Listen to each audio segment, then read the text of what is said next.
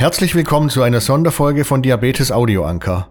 Diese Podcast-Serie ist eine Zusammenarbeit mit Guardians for Health, Diabetes mit Blick auf Herz und Niere. Guardians for Health ist eine weltweite Kampagne, die von Böhringer Ingelheim initiiert und koordiniert wird. Sie hörten die Stimme von Günter Nuber, Chefredakteur der Diabetes-Zeitung und Redaktionsleiter Deutschland der Matrix Group. Mein Name ist Jochen Schlabing. Ich bin im gleichen Verlag Medizinredakteur und Teamleiter. Unser Thema ist die Situation der Menschen mit Nierenerkrankungen. Dazu befassen wir uns mit wichtigen Aspekten und Chancen sowie Missständen, die eine bessere Versorgung der Menschen mit Diabetes und Nierenerkrankungen in Deutschland behindern. Danke, Jochen. Wir sprechen heute mit Isabel Jordans. Sie ist Vorsitzende des Bundesverbandes Niere mit Sitz in Mainz. Der Verband ist seit 1975 die große Selbsthilfeorganisation der Dialysepatienten und Nierentransplantierten Deutschlands. Ziele sind die Verbesserung der Lebenssituation der chronisch Nierenkranken, der Dialysepatientinnen und Patienten und der Nierentransplantierten. Der Verband und die dort Engagierten arbeiten beispielhaft engagiert und sehr erfolgreich. Herzlich willkommen, liebe Frau Jordans. Ja, einen schönen guten Tag. Frau Jordans, wo treffen wir Sie an und wie geht es Ihnen heute? Ja, Sie treffen mich zu Hause an, im Homeoffice sozusagen. Auch wenn unser Sitz in Mainz ist, äh, lebe ich in Berlin und von dort aus spreche ich heute mit Ihnen. Auch von meiner Seite vielen Dank, Frau Jordans, dass Sie sich heute die Zeit nehmen und äh, schöne Grüße nach Berlin. Gehen wir mal direkt rein ins Thema. Worin sehen Sie denn derzeit die Hauptprobleme der Menschen mit Nierenerkrankungen in Deutschland? Ein großes Problem ist, glaube ich, bei den Nierenerkrankungen eine späte Diagnose. Also erst wenn die Nierenfunktion zu 50 Prozent ihre Tätigkeit aufgegeben hat, stellt man überhaupt fest, dass es sich um eine Nierenerkrankung handelt. Und von daher ist natürlich das alles schon ganz schön weit fortgeschritten, bis man es überhaupt feststellt. Dann ist es auch sicherlich sehr problematisch, dass es sich um eine chronische Erkrankung handelt, die einfach nicht mehr, in der Regel nicht mehr heilbar ist. Und von daher ist es für die Patienten sehr schwer, so eine Diagnose zu erhalten mit schlechter Prognose. Außerdem ist es sehr komplex, eine Nierenerkrankung, und ähm, es bedarf halt vieler Beteiligter und ähm, es muss sehr interdisziplinär behandelt werden. Und schließlich, was wir bei unseren Patienten auch immer wieder ähm, nachverfolgen können, ist die psychosoziale Belastung. Die ist extrem groß für diese Patienten und dafür gibt es einfach sehr wenig Unterstützung in der Behandlungsseite. Sie haben gesagt, die Diagnose ist in der Regel ein Schock. Äh, wie fangen Sie denn vom Bundesverband Niere die Betroffenen auf? Das ist leider ein gewisses Dilemma, was da besteht, denn die Menschen kommen natürlich erst später zum Bundesverband Niere oder in eine Selbsthilfe. Unser Ziel ist es natürlich, dass, dass wir die Menschen früh abholen können und dazu bedarf es sicherlich auch der Unterstützung der Behandelnden, die einfach die Menschen auch darauf aufmerksam machen, dass es so eine Selbsthilfe überhaupt gibt. Frau Jordans, im Rahmen der Kampagne Guardians for Health engagiert sich der Bundesverband Niere als Vertreter der Selbsthilfe in der Nephrologie. Was hat Sie denn an der Kampagne gereizt? Warum engagiert sich Ihr Bundesverband?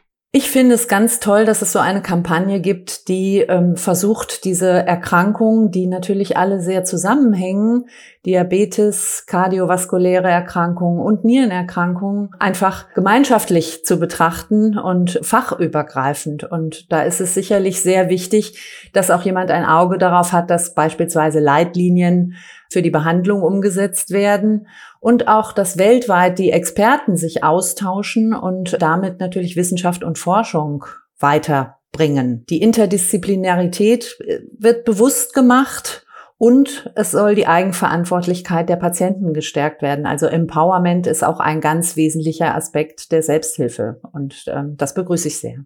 In Zahlen ausgedrückt, wie groß ist denn das Problem? Also wie viele Menschen in Deutschland haben ungefähr eine chronische Nierenerkrankung? Also nach aktuellen Zahlen der medizinischen Fachgesellschaft, Deutsche Gesellschaft für Nephrologie, sind wahrscheinlich circa zehn Prozent der deutschen Bevölkerung von einer chronischen Nierenerkrankung betroffen. Jetzt ist das nicht bei jedem so gravierend und natürlich muss man davon ausgehen, dass mit zunehmendem Alter natürlich auch die Nieren nicht mehr so arbeiten wie mit 20. Das ist ganz klar. An der Dialyse sind circa 90.000 Menschen in Deutschland und transplantiert circa 20 bis 25.000 Leute.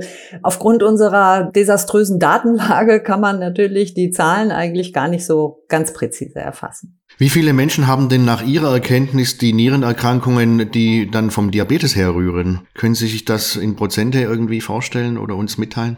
Ja, also auch da stütze ich mich auf die Zahlen der Deutschen Gesellschaft für Nephrologie und man geht davon aus, dass circa 50 Prozent der dialysepflichtigen Nierenpatienten eine diabetische Vorerkrankung haben. Wie gut ist denn die Behandlung? Oder nochmal anders gefragt, also was, was für Hindernisfaktoren gibt es vielleicht, die einer noch besseren Versorgung der Menschen mit Nierenerkrankungen in Deutschland entgegenstehen?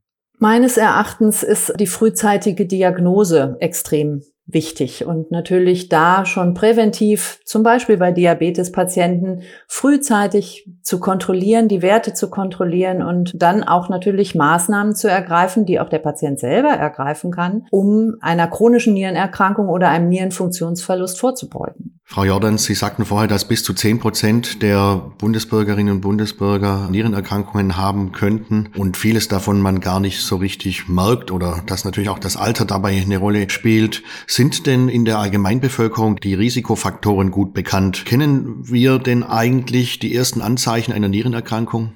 Nein, in der Regel ist das, glaube ich, ich kann jetzt natürlich nicht für alle sprechen, aber ähm, ich gehe davon aus, dass den meisten das nicht bekannt ist. Und es ist natürlich eine Erkrankung, der sehr schleichend vorangeht und man hat keine Schmerzen, man merkt es einfach nicht. Und irgendwann kann dann anhand von Blutuntersuchungen dann tatsächlich der Funktionsverlust festgestellt werden. Aber dann sind schon 50 Prozent der Nierenfunktion verloren.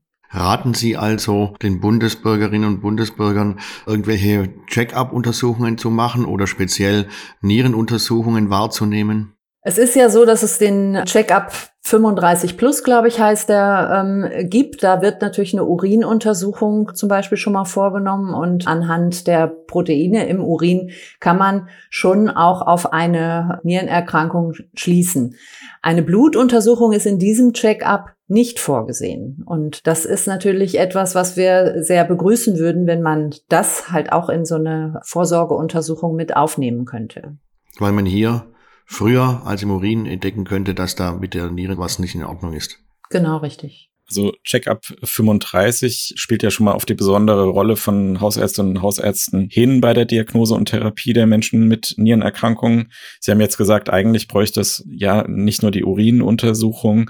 Aus Ihrer Sicht, Perspektive des Bundesverbands Niere, wie oft wird es denn zusätzlich noch gemacht? In der Regel findet das nur statt, wenn es irgendwelche Notwendigkeiten ähm, gesehen werden, dass man das tut. Und ähm, wie gesagt, die, die Anzeichen sind halt erstmal nicht erkennbar. Und von daher wird es oft unterlassen. Die, ja, die Relevanz ist, glaube ich, dann doch vielen Menschen und auch den Ärzten nicht immer bewusst. Welche Rolle spielen denn, Sie sagten jetzt schon die Ärztinnen und Ärzte, welche Rolle spielen denn die Hausärzte in diesem Dilemma, könnte man ja fast sagen? Das sind natürlich diejenigen, die die Patienten regelmäßig sehen und die natürlich auch irgendwo die, die Fürsorge tragen, da frühzeitig Erkrankungen zu erkennen oder ähm, irgendwas, was sich anbahnt. Und das ist natürlich, und da sehe ich eigentlich eher ein Problem in unserem gesamten Gesundheitssystem, die Zeit fehlt, die Muße fehlt und die Menschen erfahren eigentlich keine ganzheitliche Betrachtung mehr. Und ähm, das, glaube ich, ist halt auch wirklich ein großes Problem. Sind denn die Sektoren gut miteinander vernetzt? Sind denn die Hausärzte mit Nierenexperten und alle zusammen mit Krankenhäusern und Fachabteilungen gut vernetzt? Wie ist da Ihre Erfahrung als Bundesverband Niere? Ja, auch das würden wir uns ähm, besser wünschen, gar keine Frage. Wir setzen da große Hoffnung in die elektronische Patientenakte, wo einfach natürlich irgendwo dann festgehalten werden kann, auch langfristig und für alle ersichtlich, was macht der Patient eigentlich durch? Welche Fachärzte besucht er? Welche Medikamente ähm, bekommt er verordnet, so dass man auch da Fehler verhindern kann und frühzeitig natürlich die gemeinsamen Berührungspunkte erkennen kann. Ähm, es ist natürlich eine Frage, ob der Hausarzt derjenige ist, der äh, die Fachdisziplinen zusammenbringt oder der eine Art Disease Management leisten kann. Das ist wahrscheinlich zu um komplex und umfassend. Nun erwähnten Sie eben die elektronische Patientenakte. Sie sagten vorher schon, dass wir ein Datendilemma in Deutschland haben. Sie als Bundesverband sind Niere, sind Sie denn eher dafür, dass mehr Daten im Gesundheitsbereich genutzt werden im positiven Sinne?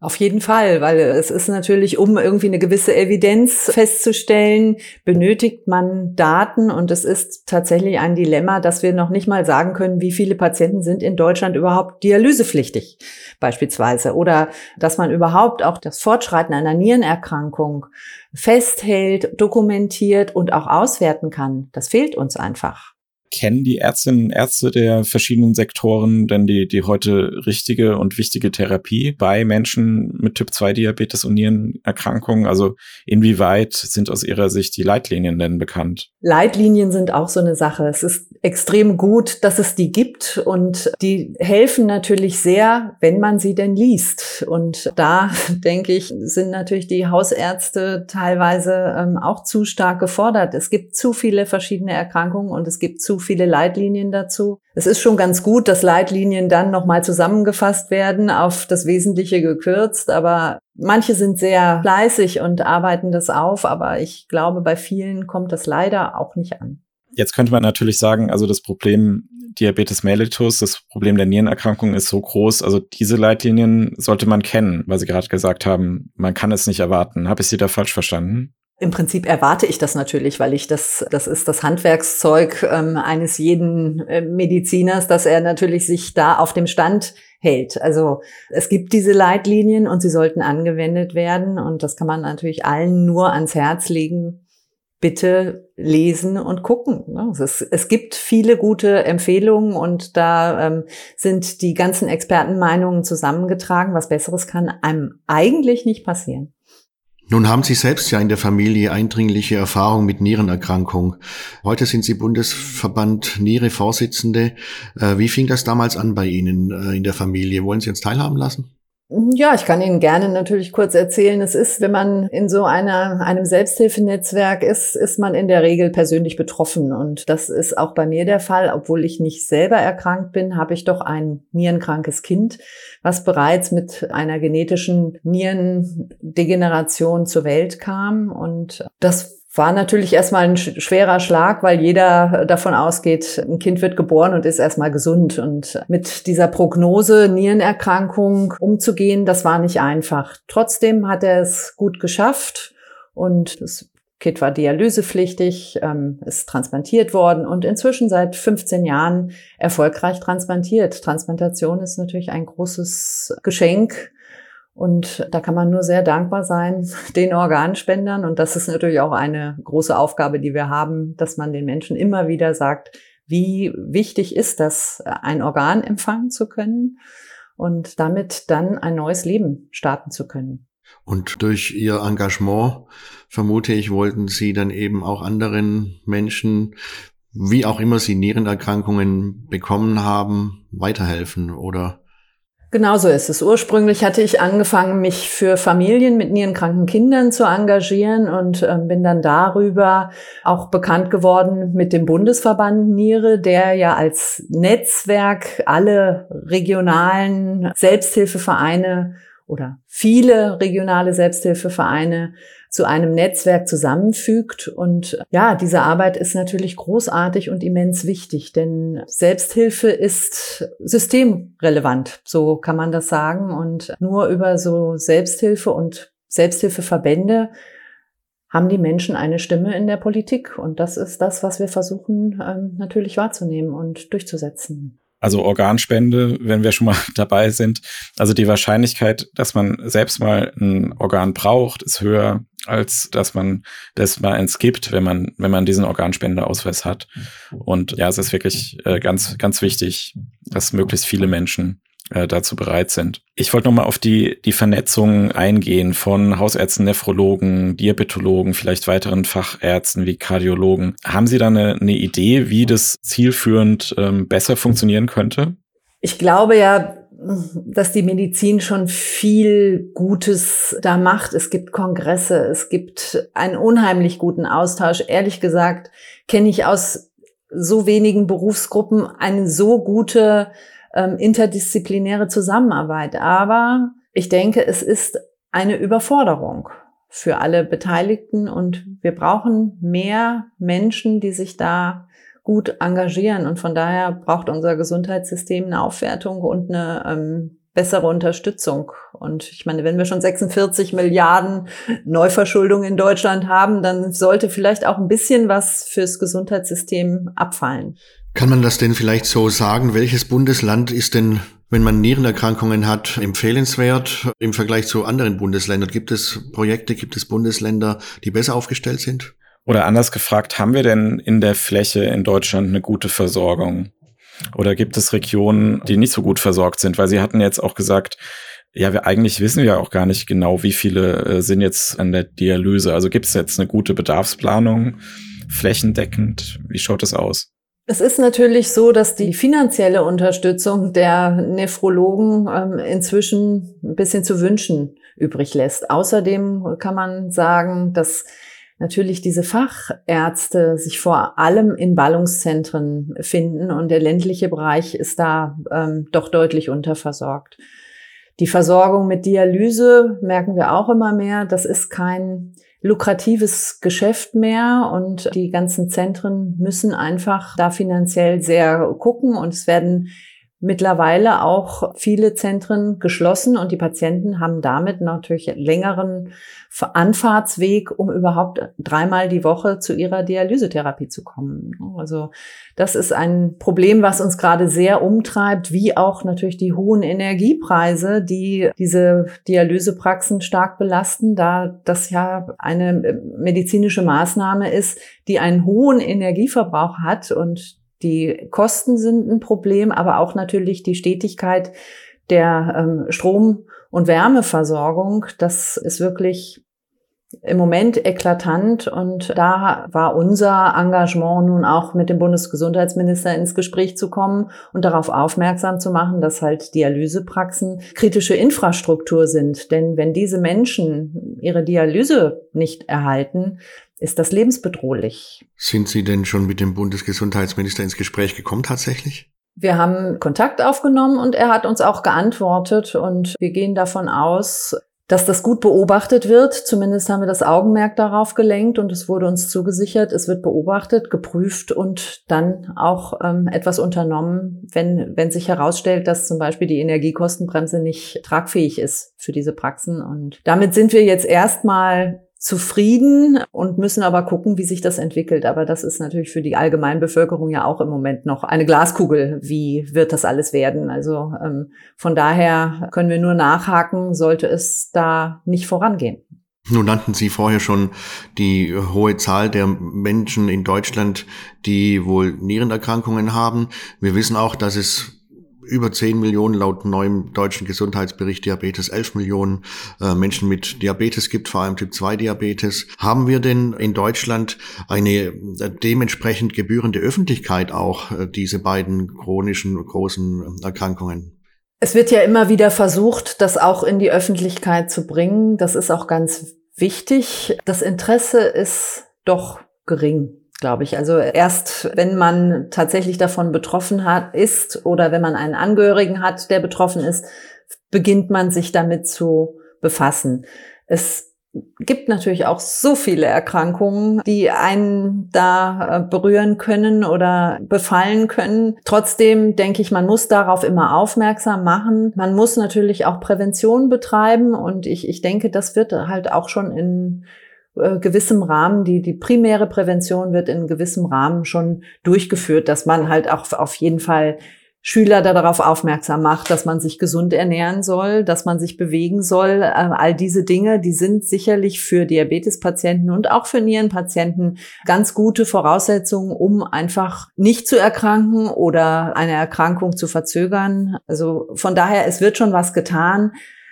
Aber ob das ausreicht, naja, meines Erachtens könnte man immer mehr tun, aber man erreicht halt einfach auch nicht jeden.